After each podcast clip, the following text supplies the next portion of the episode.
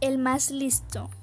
Caperucita va camino a casa de su abuela cuando se encuentra con el lobo en el bosque.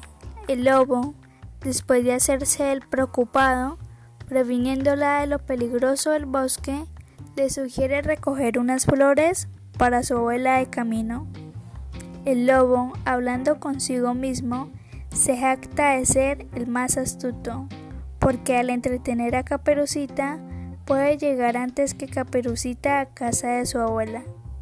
Todos conocemos la historia, ¿verdad? Bien, pues resulta que al llegar a casa de la abuela, el lobo se encuentra con la puerta abierta y la casa vacía, por lo que decide disfrazarse con el camisón de la abuela y así esperar a Caperucita para comérsela. Al acordarse que no había borrado sus huellas en la entrada, sale corriendo y se le cierra la puerta.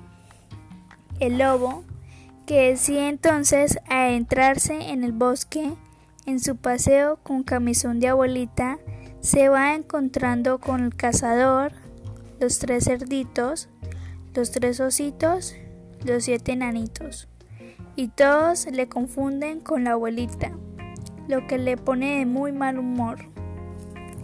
Intenta quitarse el camisón, pero no sabe cómo hacerlo, hasta que se encuentra con Caperucita, quien también le confunde pensando que es su abuela disfrazada de lobo. El lobo, enfadado, intenta comérsela y tropieza con el camisón. Es entonces cuando Caperucita descubre que es efectivamente el lobo, que además en la caída se ha roto todos sus dientes. Ella para no verlo triste le ayuda a sacarse el camisón para que nadie más le confunda con su abuela.